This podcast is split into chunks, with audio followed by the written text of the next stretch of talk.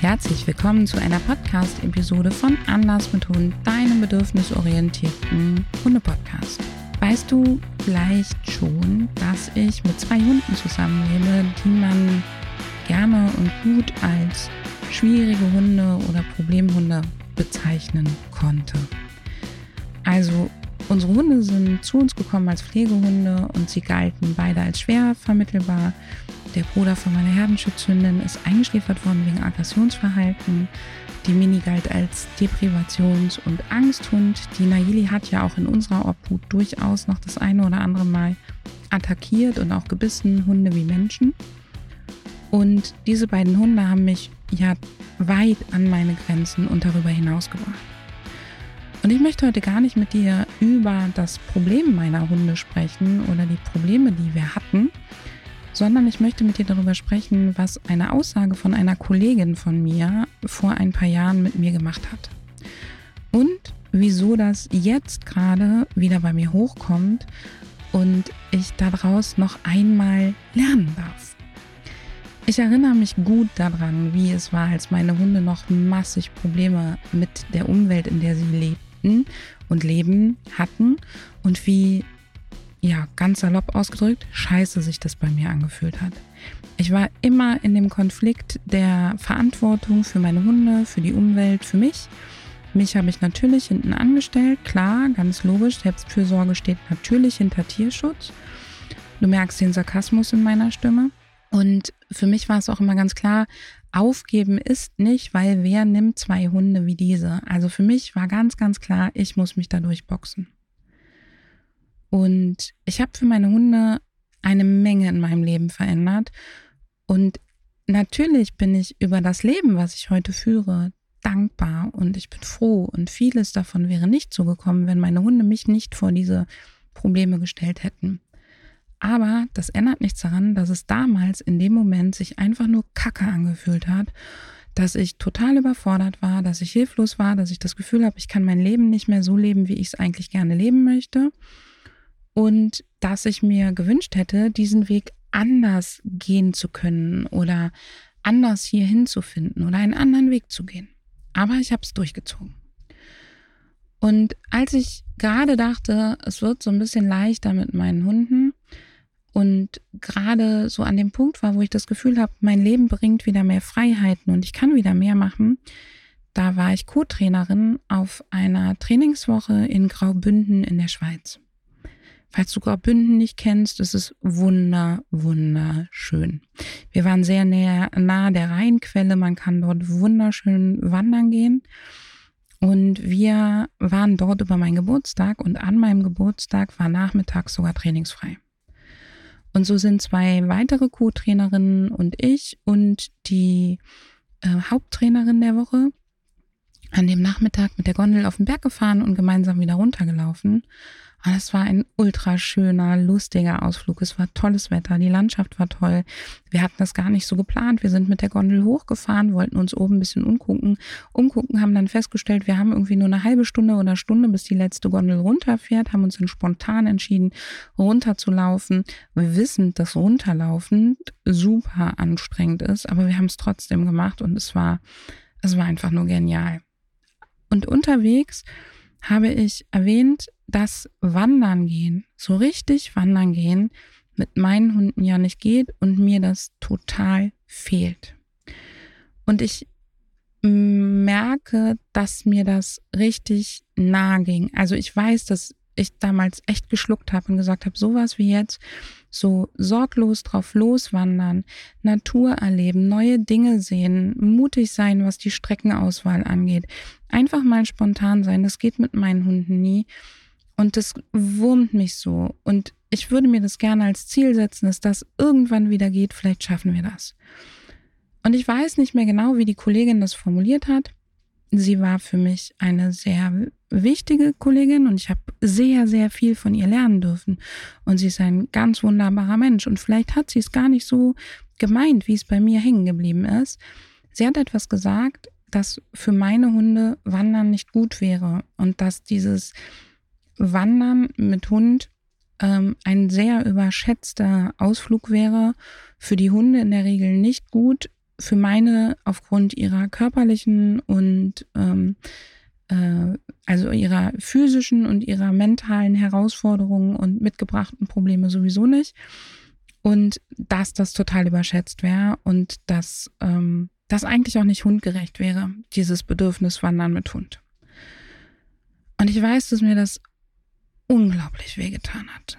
Unglaublich. Und dass das so meine Hoffnung in dem Moment mit einer riesigen Wucht zerschmettert hat. Und der Nachmittag war dann trotzdem noch total toll und der Abend war ein wunderschöner Abend. Und ich glaube, ich habe das auch erstmal verdrängt und dann hat das angefangen an mir zu nagen.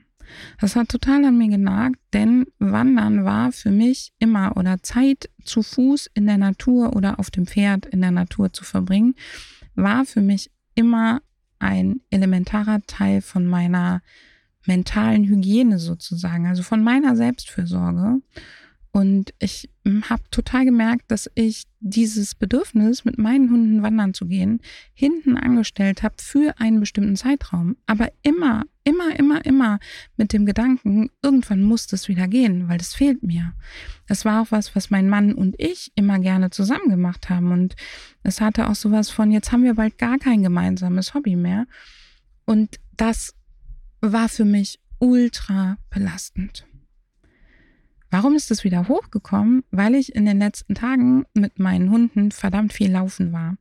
Und jetzt können wir uns natürlich drüber streiten, ab wann ist eine Wanderung eine Wanderung. Also wir waren jetzt nicht mehrere Tage am Stück wandern mit Zelt auf dem Rücken und, und, und.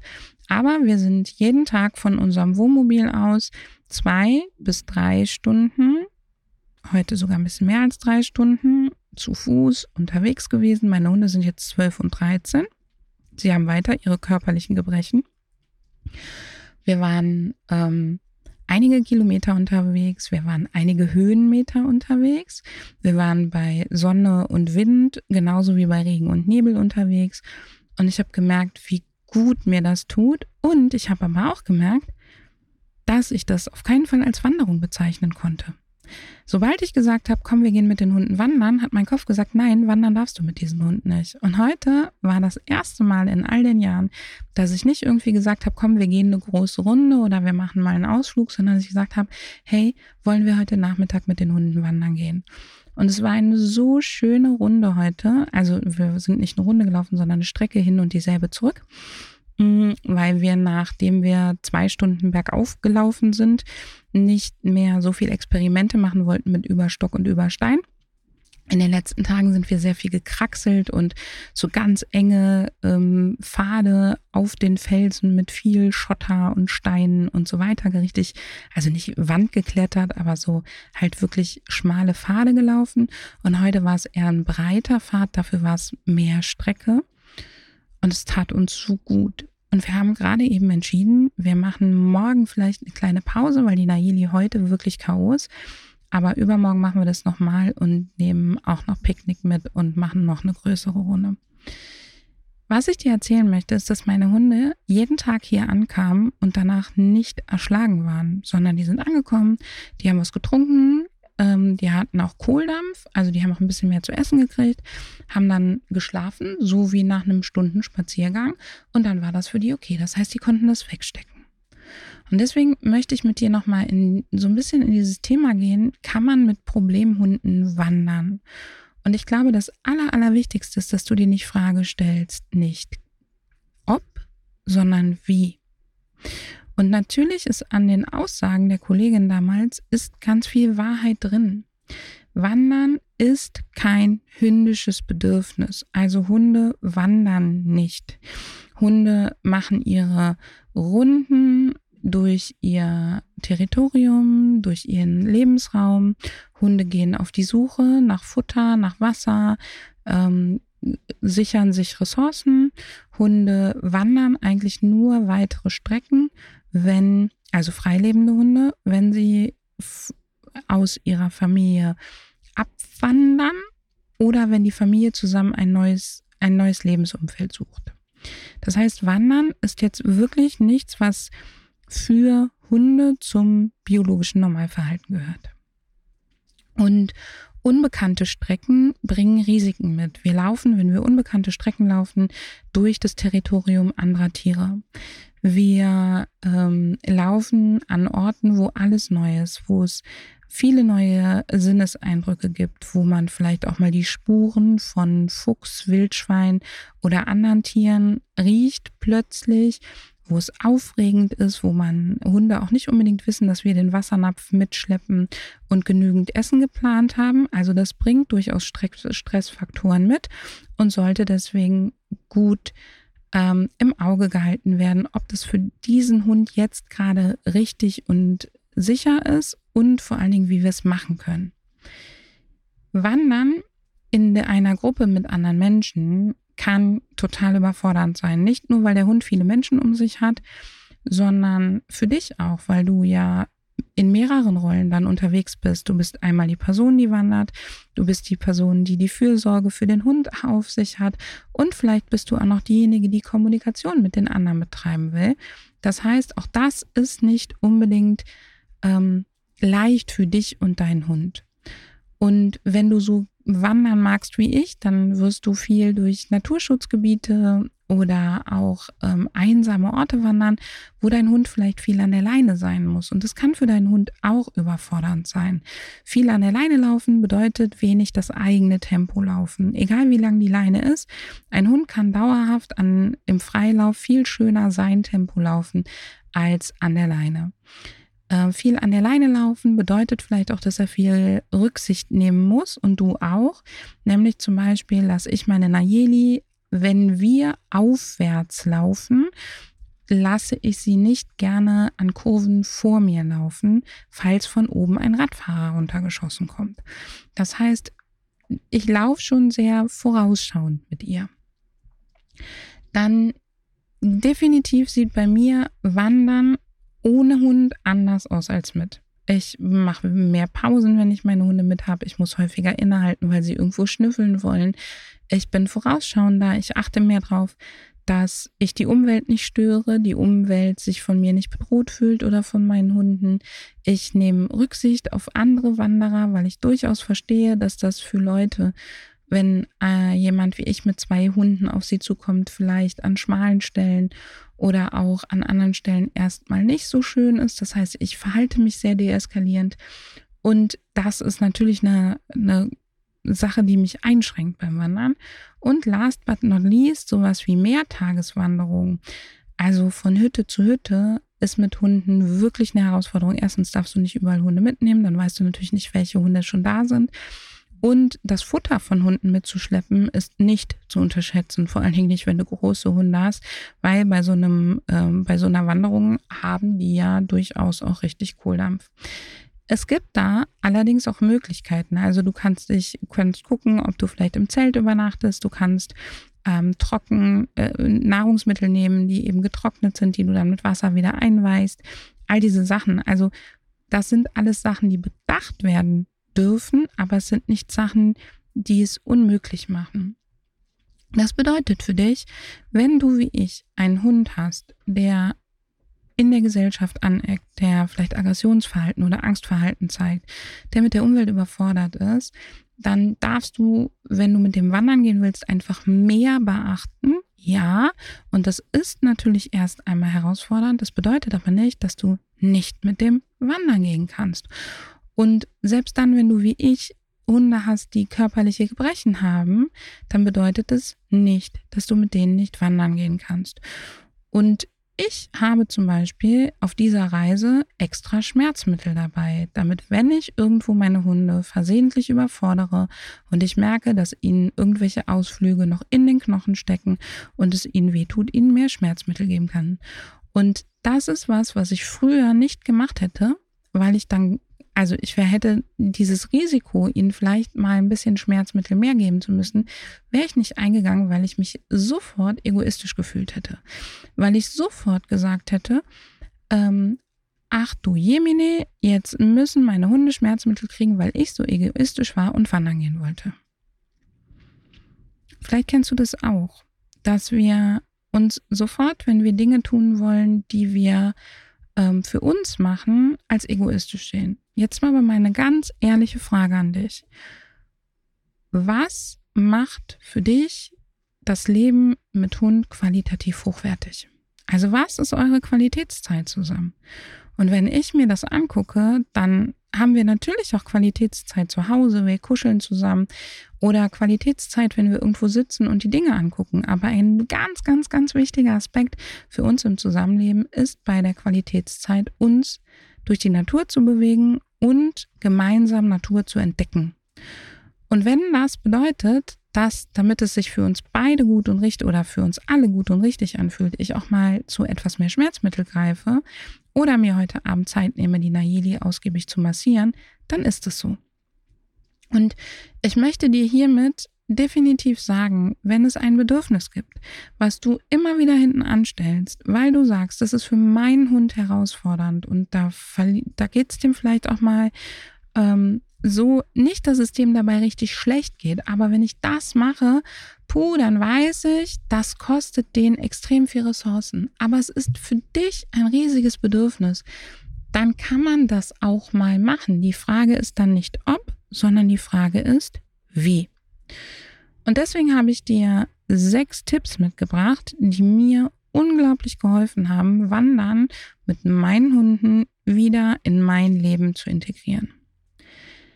Der erste Tipp ist eigentlich so super logisch, dass ich dir den überhaupt nicht sagen wollte. Erst dann aber entschieden habe, nein, wir machen es trotzdem. Nämlich bereite deinen Hund bitte körperlich darauf vor. Das heißt, guck, dass du ein, zweimal die Woche größere Peaks hast sozusagen, wo ihr auch mal eine längere Strecke lauft. Und sprich mit deiner Physiotherapeutin, was da in Ordnung ist, was da für ihn nicht in Ordnung ist. Mach vielleicht für den Tag danach oder den übernächsten Tag danach einen Termin mit deiner Physiotherapeutin aus. Lern zum Beispiel, wie du deinen Hund gut massieren kannst, wie du ertasten kannst, ob seine Muskeln danach überfordert sind und beobachte ihn danach. Wie lange braucht er an den Tagen, wo ihr die Ausflüge macht und mal irgendwo weitere Strecken, größere Strecken lauft, wie lange braucht er danach zum Erholen? Also wie angespannt ist er danach? Wie rastlos ist er danach zu Hause? Oder wie lange schläft er komatös? Guck ihn dir genau an, ob du irgendwelche Stresssymptome an ihm siehst.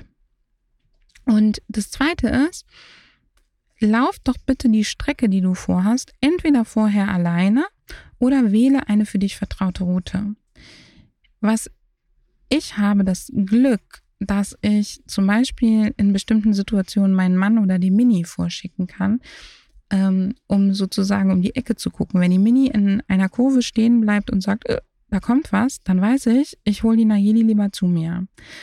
Das heißt, ich empfehle dir, lauf die Strecke einmal ohne deinen Hund oder wähle eine Strecke, die du vielleicht früher ohne Hund schon mal gelaufen bist, die du gut kennst oder wo du jemanden herschickst, der das mit deinen Augen sehen kann. Also derjenige sollte eure Herausforderung kennen und das gut einschätzen können. Was Strecken super schwierig macht, ist, wenn du nicht weit gucken kannst, also wenn du immer nur ganz, ganz kurz gucken kannst und sozusagen plötzlich von Radfahrern, Joggern und Co. überrascht wirst. Das heißt, da, wo ich nicht weit gucken kann, möchte ich, dass die Strecken nicht unbedingt fahrradfreundlich sind.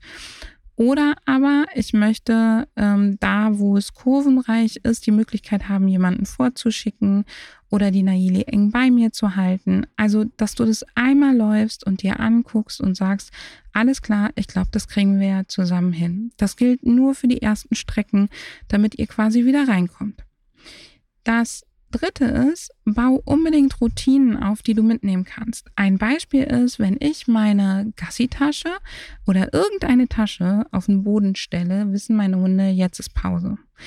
Und das ist egal, ob ich mich dazu setze oder stehen bleibe. In der Sekunde, wo eine Tasche am Boden liegt, meistens streue ich ihnen auch noch ein paar Bröckchen Futter und stelle einen Wassernapf dazu, aber selbst wenn ich das nicht mache, sobald ich die Tasche auf den Boden stelle, wissen sie, wir bleiben jetzt erstmal hier. Und die Nayeli zum Beispiel legt sich dann sehr, sehr schnell auch einen Moment hin und macht wirklich auch eine körperliche Pause. Die Mini nicht so, die geht meistens buddeln oder geht gucken, was sonst noch so los ist. Die Nayeli erkundet einmal den Ort und dann legt die sich hin und dann machen wir so lange Pause, bis ich merke, die Nayeli ähm, ist soweit. Und wenn ich dann einmal nur frage, wollen wir weitergehen und die steht sofort auf, dann weiß ich, wir können weitergehen. Wenn die noch liegen bleibt, dann bleiben wir einfach nochmal drei oder fünf Minuten in dieser Pause.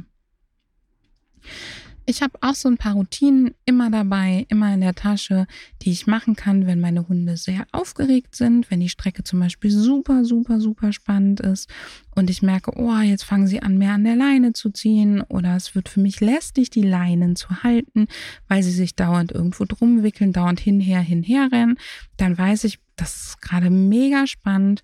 Und dann bleiben wir einen Moment stehen und dann erkunden wir das und dann haben wir zwei, drei Rituale. Und dann lassen wir uns Zeit und dann gehen wir erst wieder weiter. Das heißt, so Rituale zum Mitnehmen sind ideal, wenn du in fremde Gebiete willst und in fremde Gegenden willst, damit du einfach deinen Hund unterwegs wieder unterstützen kannst, damit du ihn rausholen kannst aus so einem aufgeregten Tunnel und damit es dann für euch beide wieder entspannt weitergeht. Ich empfehle dir, das ist Tipp 4, erst einmal mit Streckenwanderungen zu starten, also nicht mit Runden, sondern selber hin und selber Rückweg, weil du dann erstens wirklich gut darauf achten kannst, ob es für euch beide zu viel wird und dann gegebenenfalls einfach ähm, sagst, alles klar, ich laufe jetzt eine Stunde in die eine Richtung, mach fünf Minuten Pause, dann laufe ich in die andere Richtung. Wir haben das bei Nahili und Mini zum Beispiel so weil damals so angefangen, als wir gesagt haben, wir gehen wieder wandern, dass wir gesagt haben, wir laufen eine Dreiviertelstunde in eine Richtung, dann machen wir fünf Minuten Pause und in den fünf Minuten Pause entscheiden wir, gehen wir weiter, ja oder gehen wir wieder zurück. Und da geht es nicht darum, dass du dann verloren hast, wenn du zurückgehst, sondern da geht es erstmal darum, dass dein Hund und du wieder da reinkommen, auch etwas zu machen, was außerhalb eurer Komfortzone vielleicht liegt und was für dich wieder ein großes Bedürfnis ist.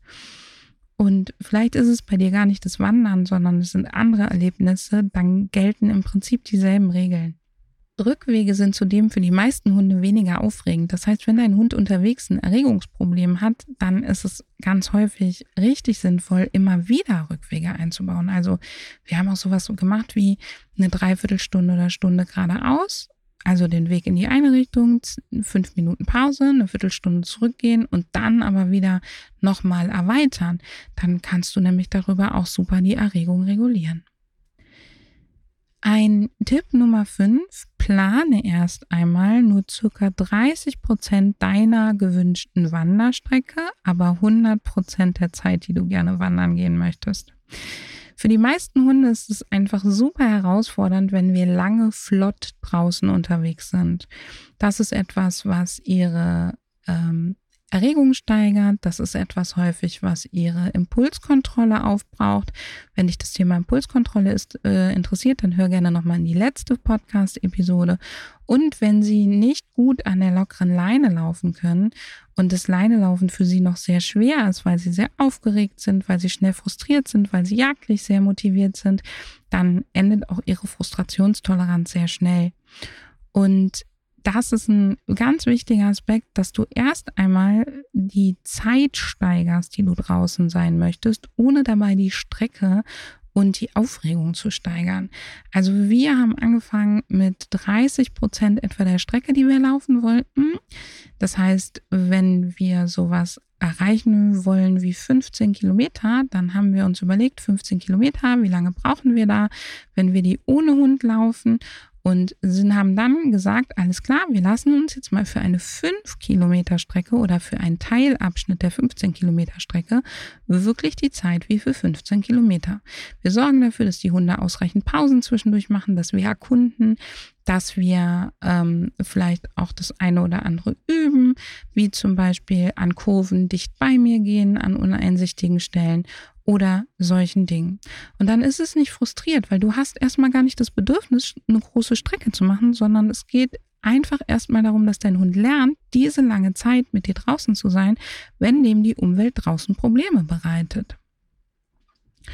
Und Tipp Nummer 6 ist, starte entweder alleine oder starte mit einer vertrauten Begleitung. Also bei mir ist es mein Mann gewesen, der viel mit war, aber ich bin auch mit der einen oder anderen Freundin mal wandern gewesen und das waren dann so Leute, wo ich gesagt habe, oh, es fühlt sich jetzt irgendwie gerade nicht so gut an, um diese Kurve zu gehen oder diese Kreuzung oder kannst du mal gucken, ob der Hofhund da draußen rumrast und dann habe ich die vorgeschickt. Und dann hatte ich quasi erstens so eine Art Vorhut und zweitens hatte ich einen Punkt, den ich anlaufen konnte. Wenn ich dann an schwierigen Sachen vorbeigegangen bin, dann habe ich mich immer nur auf den Rücken von denen fixiert und habe die quasi verfolgt. Und das hat es für mich viel, viel einfacher gemacht, in so einen Tunnel zu kommen und die Nayeli an auch wirklich kritischen Sachen vorbeizulotsen.